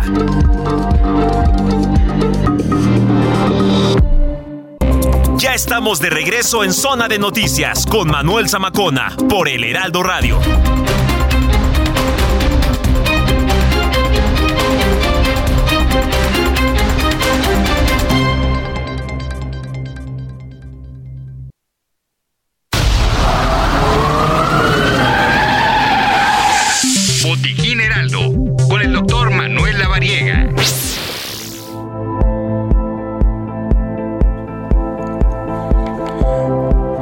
Las 3 con 32 ya prácticamente en el tiempo del centro del país. Eh, bueno, pues entramos de lleno ya la última media hora de información aquí en Zona de Noticias y regresamos con y tocayo el doctor Manuel Avaría, colaborador de este espacio, a quien saludo con mucho gusto como siempre. Tocayo, ¿cómo estás? Querido amigo, ¿cómo estás? Un gusto saludarte a ti, a todos aquí en cabina y por supuesto al auditorio que nos está escuchando. Gracias. Oye, ¿qué tema? Día Mundial del Prematuro. Sí, fíjate Tocayo que esto es un punto que vale la pena que toquemos esta tarde en Botiquín H porque el pasado 17 de noviembre se conmemoró, se celebró este día a nivel mundial y esto se viene haciendo desde 2009 y esta celebración pues está dada justo por estos bebitos que nacen antes de tiempo.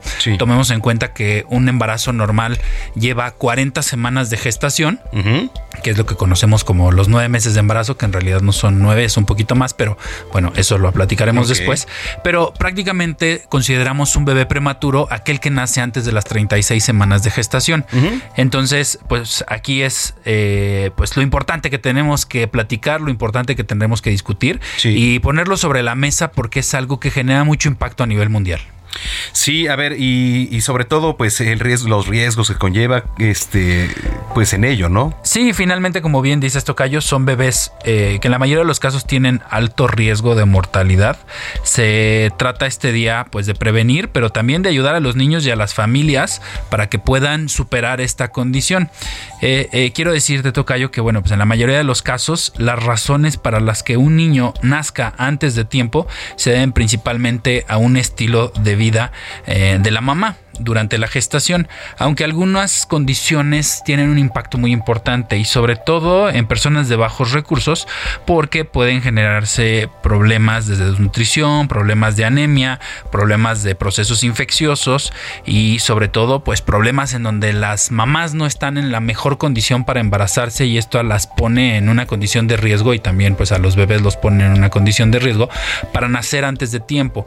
Al nacer niños antes de tiempo pues son chiquitos que no tienen correctamente bien desarrollado su sistema inmune, que no tienen correctamente bien desarrollados sus órganos, sus sentidos, y esto pues los pone muy vulnerables ante bacterias, virus, hongos y algunos otros microorganismos pues que los atacan y que los pueden llegar a complicar y muchas veces estas complicaciones pues son para toda la vida, ¿no? Entonces por eso se trata de crear conciencia y sobre todo pues de entender este proceso porque una vez que el bebé es dado de alta del hospital si logra eh, pues recuperarse y egresar del hospital, pues muchas veces salen con algún tipo de secuela que evidentemente pues también los pone en riesgo hacia el mediano y corto plazo. Decías una condición para no embarazarse, por ejemplo, ¿qué sería? Sí, más bien, eh, por ejemplo, hay algunas condiciones en donde hay eh, embarazos en adolescentes o embarazos en mujeres que están desnutridas o embarazos en mujeres que tienen procesos infecciosos activos y esto es lo que pone en riesgo a estos chiquitos de nacer antes de tiempo y pues ahí las complicaciones secundarias.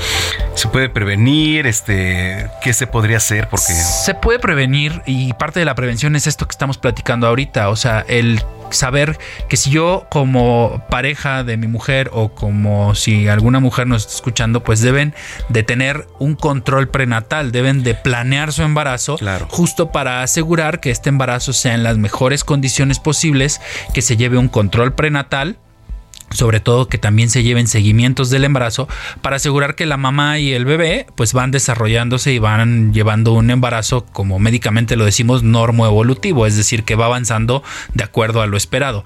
El tema es cuando estos bebitos pues eh, no eh, llevan un crecimiento correcto o hay algún proceso infeccioso de la mamá o bien hay una infección en el tracto génito urinario de la mamá que desarrolla partos prematuros y entonces ahí llegan estos productos que nacen antes de tiempo y pues bueno, al nacer antes de tiempo hay que darles realmente un apoyo muy invasivo. Son estos chiquitos que están en las terapias intensivas neonatales, mm. eh, que son muy chiquititos, que están poco desarrollados. Y pues esto es el punto, ¿no? Concientizar para esta vulnerabilidad de estos bebés que no están bien desarrollados, pero también concientizar a las mujeres y a las parejas también, porque es una labor conjunta, pues de planear los embarazos para que disminuyamos de manera considerable el nacimiento de estos bebés eh, pues antes de tiempo.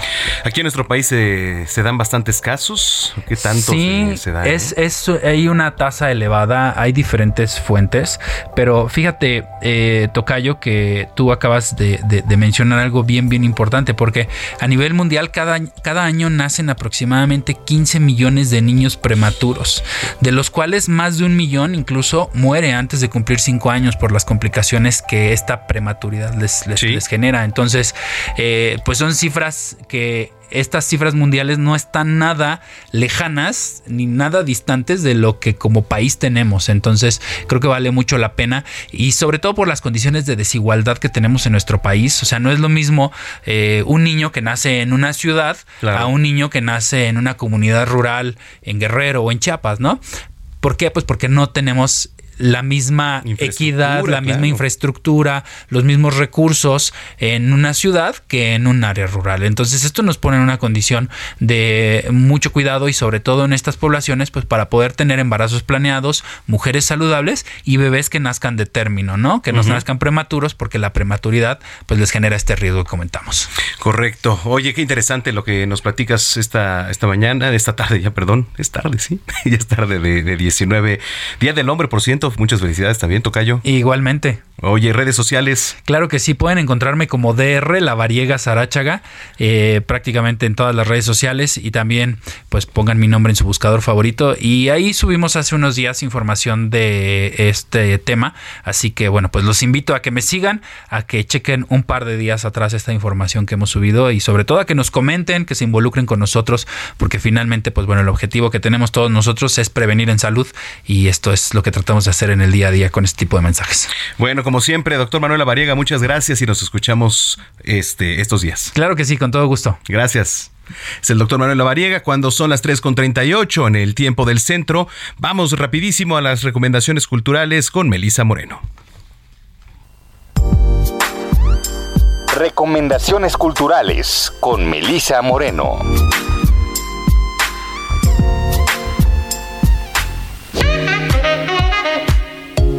Bienvenidos a la Agenda Cultural del Heraldo de México. Yo soy Melisa Moreno y esta es nuestra selección para Zona de Noticias.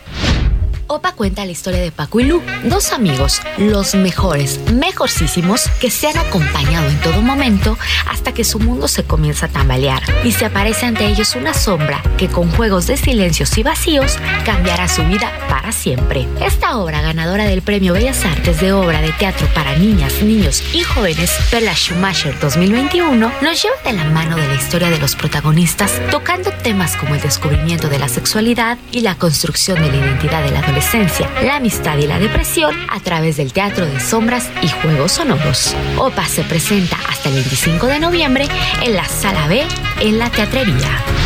20.000 personas se reúnen en Reforma para esperar la llegada de ovnis bonachones y pacíficos. Un estudiante de química entierra los cuerpos de sus víctimas en un jardín particular de la colonia Tacuba. Aparece una barra de oro puro de la noche triste a unas cuadras de la Alameda. Todos estos acontecimientos se entretejen a través de la pluma de uno de los grandes cronistas de la Ciudad de México, Héctor de Mauleón, conocedor de incontables rincones de archivos de la gran urbe, quien presenta un recorrido lleno de episodios desconocidos y asombrosos sobre la capital del país en La Ciudad Oculta. La Ciudad Oculta, volumen 3 y 4, es editado por Planeta.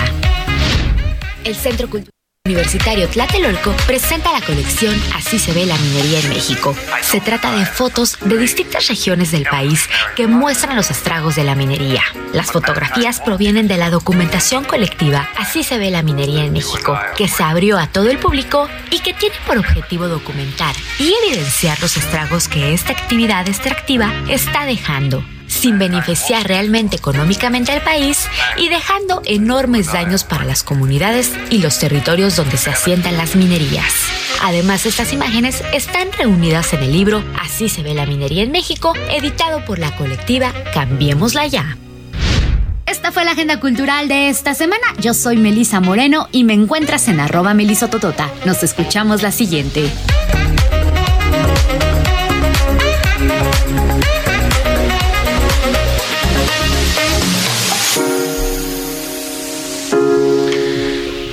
Son las 3 de la tarde ya con 42 minutos en el tiempo del centro. Bueno, eh, mira, no sé si se escuchó hace algunos días eh, el caso de, de Alejandra, Alejandro Ortega, que iba junto con su familia y entonces fueron excluidos ahí de la Plaza Portal San Ángel pues porque según esto no podían pasar o pasear también con eh, un perro guía. Bueno, la nota, por supuesto, que se volvió viral, estuvo en muchos medios de comunicación, no había respuesta por parte ni de la plaza, ¿no? En, torno a alguna disculpa, ni tampoco por parte de de Copred, ¿no? Entonces parece ser que por ahí ya, ya hubo alguna respuesta, pero tengo en la línea telefónica a la maestra Alejandra Ortega, quien saludo con muchísimo gusto. Alejandra, ¿cómo estás? Qué gusto.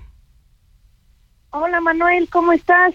Muy bien, con el gusto de saludarte aquí. Y mira, para que para los que nos vienen escuchando, pues poner un poquito de contexto, ¿no? Lo, lo que te ocurrió, quiero que nos platiques un poco para después ya dar pie a, lo que ha ocurrido, en qué va el caso, etcétera. Bueno, eh, bueno, ¿qué tal a todos? Eh, para que los que no no escucharon del, del caso, eh, bueno, primero comentar que mi familia está compuesta por por, por tres niños, en donde mi hija mayor, Sofía, tiene 12 años y ella tiene una enfermedad que se llama síndrome de West, lo cual ha provocado que tenga un desarrollo cognitivo de una niña de año y medio, dos años. El síndrome de West es una epilepsia catastrófica. Ella en estos momentos se encuentra completamente controlada, gracias a Dios no ha convulsionado en los últimos años pero bueno, sí, realmente pues su desarrollo cognitivo pues tiene un retraso bastante importante. Una de las situaciones que, que sucede con Sophie es que tiene muchísimos rasgos autistas. Ella es una niña no verbal, le cuesta mucho trabajo calmarse, le cuesta mucho trabajo esperar, le cuesta mucho trabajo estar tranquila o dormir. Entonces fue por eso que buscamos el apoyo de un perro de asistencia y pues gracias a Dios desde el 2020 Timón está con nosotros. Timón, lo cual ha sido, se llama Timón, lo cual eh, sí ha sido un cambio para para Sofi y toda la familia. Cuando él está con ella, pues ella sí está mucho más calmada. Entonces, eh, y bueno, Sofi tiene unos hermanitos de ocho años gemelos. Correcto. Entonces, pues ese es el contexto familiar y bueno, ya enfocándonos en lo que sucedió específicamente en Portal San Ángel, que fue el 5 de noviembre, fuimos al cine y cuando veníamos saliendo fue que nos abordó un guardia de seguridad para decirnos que por favor cargáramos al perro, pues porque no había autorización por parte de la plaza para que estuvieran eh, mascotas. Pues se le explicó al guardia que que Timón no es una mascota, sino un perro de asistencia y que bueno iba completamente perfectamente bien identificado, que iba la niña. Eh, una de las características que tiene Sofi pues es que viaja en una carriola gigante. Entonces estaba Sofi, estaba el perro, el perro llevaba su chaleco, llevaba eh, la correa y se le dijo al, al guardia que pues por ley eh, no tendría por qué prohibirle la entrada a Sofía con su perro a lo cual él dijo que pues no podía hacer nada porque pues no podía hacer nada. Y eh, pues yo decidí no exponer más a los niños y retirarme de la plaza, pero el guardia no contento con eso nos siguió hasta que pues llegamos a la salida de la plaza. Ajá. Entonces, pues eso fueron esos fueron los hechos que como tú bien dices a raíz de una publicación en redes sociales pues se hizo muy viral y varios medios de comunicación lo pues lo, lo reportaron y se puso una una denuncia formal en en COPRED. Ajá, en COPRED. Entonces, en COPRED, COPRED eh, contestó inmediatamente y bueno, se empezó el, el, el proceso, ¿no? Que sigue que sigue COPRED. Y como tú sí bien mencionas, el, la plaza pues no no ha dado eh, ningún tipo de contestación pública. Sí se presentaron a la audiencia que fue el día de ayer en las instalaciones de COPRE. Eh, entonces se, presenta, se, presentaron los, los representantes legales de la plaza en las en las instalaciones de COPRE. Entonces ahí va el suceso. Oye, eh, ¿qué les dijeron ayer en COPRE, Dale? Pues mira, fue una audiencia de conciliación, que en realidad, eh, por lo que logro entender, porque es la primera vez que estoy metida en estos rollos, eh, pues lo que se busca es una conciliación. Eh, básicamente se pidió que, que, bueno, se capacite al personal para que esto no vuelva a suceder y que, bueno, pues que se apeguen a la ley para esto y pues sí se pidió que de manera pública pues dieran una una disculpa. Eh, ellos tienen ellos aseguran que, que su plaza eh, no es excluyente, que pues algo sucedió en el proceso en donde eh, pues esta guardia de seguridad tomó la decisión de, de solicitarnos que cargáramos al perro porque no podía estar ahí. Ellos pues tienen otra versión de los hechos, donde aseguran que yo estaba usando las escaleras eléctricas y que el guardia se acercó a decirme que no las podía usar. Obviamente, pues ellos pueden revisar las cámaras y ver que no estaba usando las escaleras eléctricas. Y bueno, si hubiera sido muy irresponsable de mi parte, pues subir una carriola con una niña de 12 años por las escaleras. Pero bueno, fácilmente se puede corroborar esa parte. Las personas que fueron el día de ayer no tenían la, la autoridad de tomar ninguna decisión y se programó una segunda audiencia para el 2 de diciembre. 2 de diciembre, ok. Bueno, pues entonces vamos a estar muy pendientes al 2 de diciembre. Digo, mientras tanto, por lo menos ya hubo un acercamiento tanto con COPRED como las autoridades ahí de la propia plaza para ver, pues en qué termina todo esto, ¿no? Y sobre todo, pues a, expensas de que den ahí una disculpa, ¿no? Creo que todo esto va en materia de inclusión y todo esto para marcar un precedente y, y este y pues las próximas veces, ¿no? Tengan esa ese cierto tacto para, para todo este tipo de situaciones.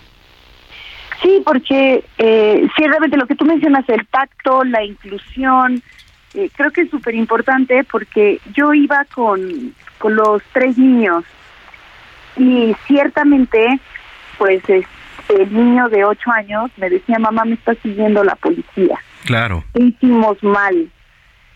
Entonces, ya de por sí, eh, vivir con, con Sofi, estar con Sofi, pues requiere de ciertos de cierta logística, de ciertas dificultades. Eh, para mí ir al cine es como de verdad planear un viaje a Europa. Y entonces ya lo logramos, ya logramos que todos estén bien. Y bueno, salir y encontrarse con un entorno hostil, pues se vuelve tres veces complicado.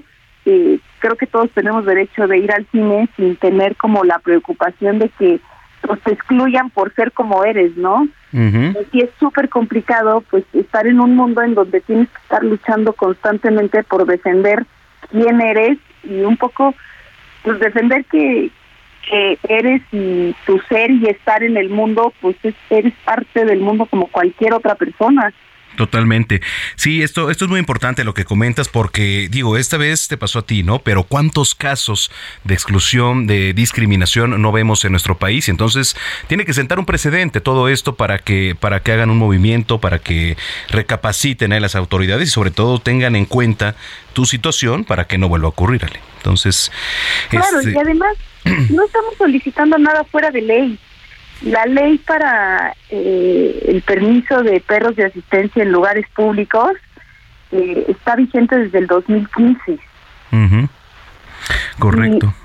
Y, Simón en los dos años que está con nosotros ha ido al hospital, ha ido a teatros, ha ido a auditorios, ha ido pues, a muchísimos lugares que, que realmente Sofi lo necesita, o sea, es parte ya de nuestra vida y bueno, lo hemos llevado a Acapulco, a hoteles, no no creas que a una casa privada, a un hotel, ahí ha estado Simón en...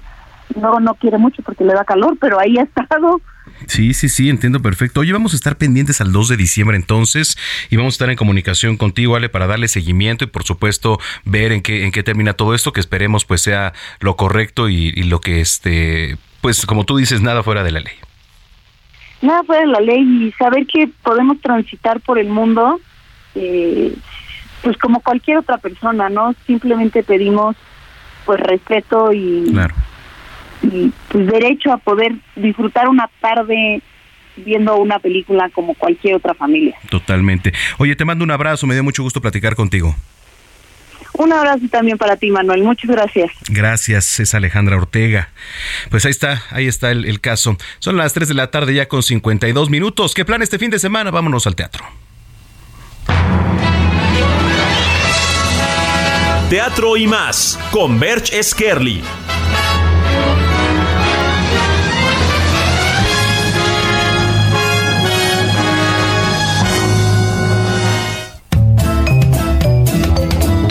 Muy buenas tardes. Un saludo a todo el auditorio de Heraldo Noticias. Una vez más, sean todos bienvenidos a Teatro y más. En este segmento haremos un recorrido dentro de los montajes más relevantes de la escena teatral de la Ciudad de México. Y aquí damos inicio. Los musicales de Broadway.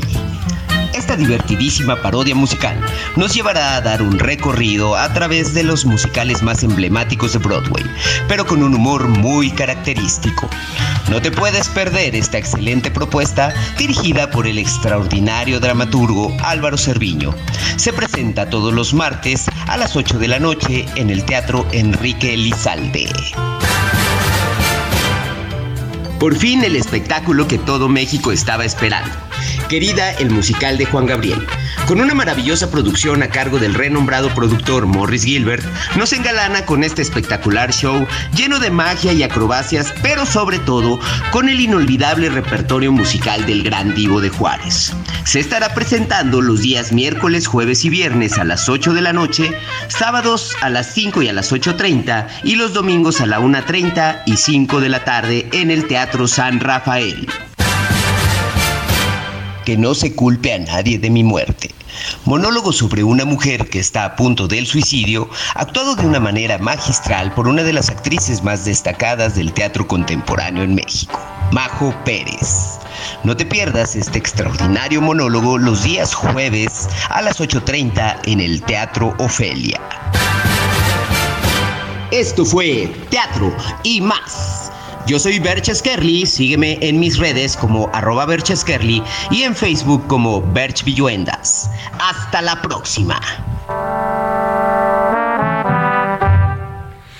Bueno, pues muchas gracias. Gracias a ver Kerly por las recomendaciones y gracias a usted por habernos acompañado esta tarde de sábado.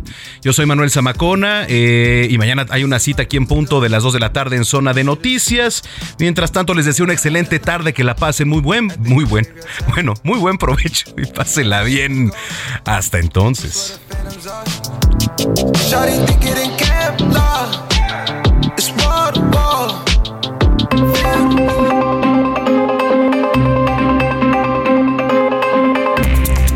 Radio presentó Zona de Noticias con Manuel Zamacona. Los esperamos la próxima semana desde el epicentro de la información.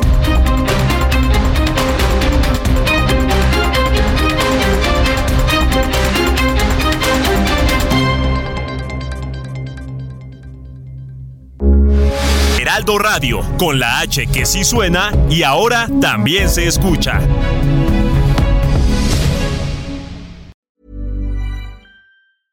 Hey, folks, I'm Mark Marin from the WTF Podcast, and this episode is brought to you by Kleenex Ultra Soft Tissues your ally to help tackle your allergy symptoms this season. I love the change of seasons, but nobody loves pollen and all those other things floating in the air that make you sneeze during this nice weather. Kleenex Ultra Soft tissues are hypoallergenic and allergist approved. So fight back against watery eyes and runny noses without worrying about irritating your skin. For this allergy season, grab Kleenex and face allergies head on.